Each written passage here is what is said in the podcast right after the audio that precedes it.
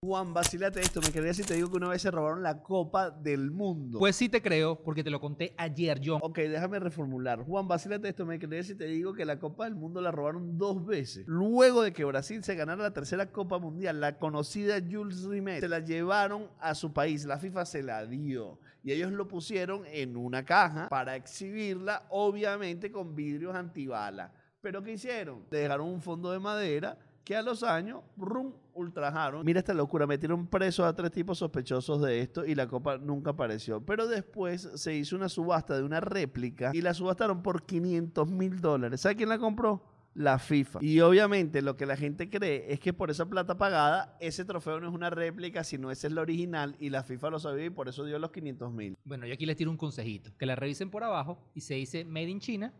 Esa es la réplica. Como si lo hubieran pedido por AliExpress. ¿Por qué? Claro, porque para pedirlo es demasiado enrollado, tarda muchísimo tiempo y al final es pirata.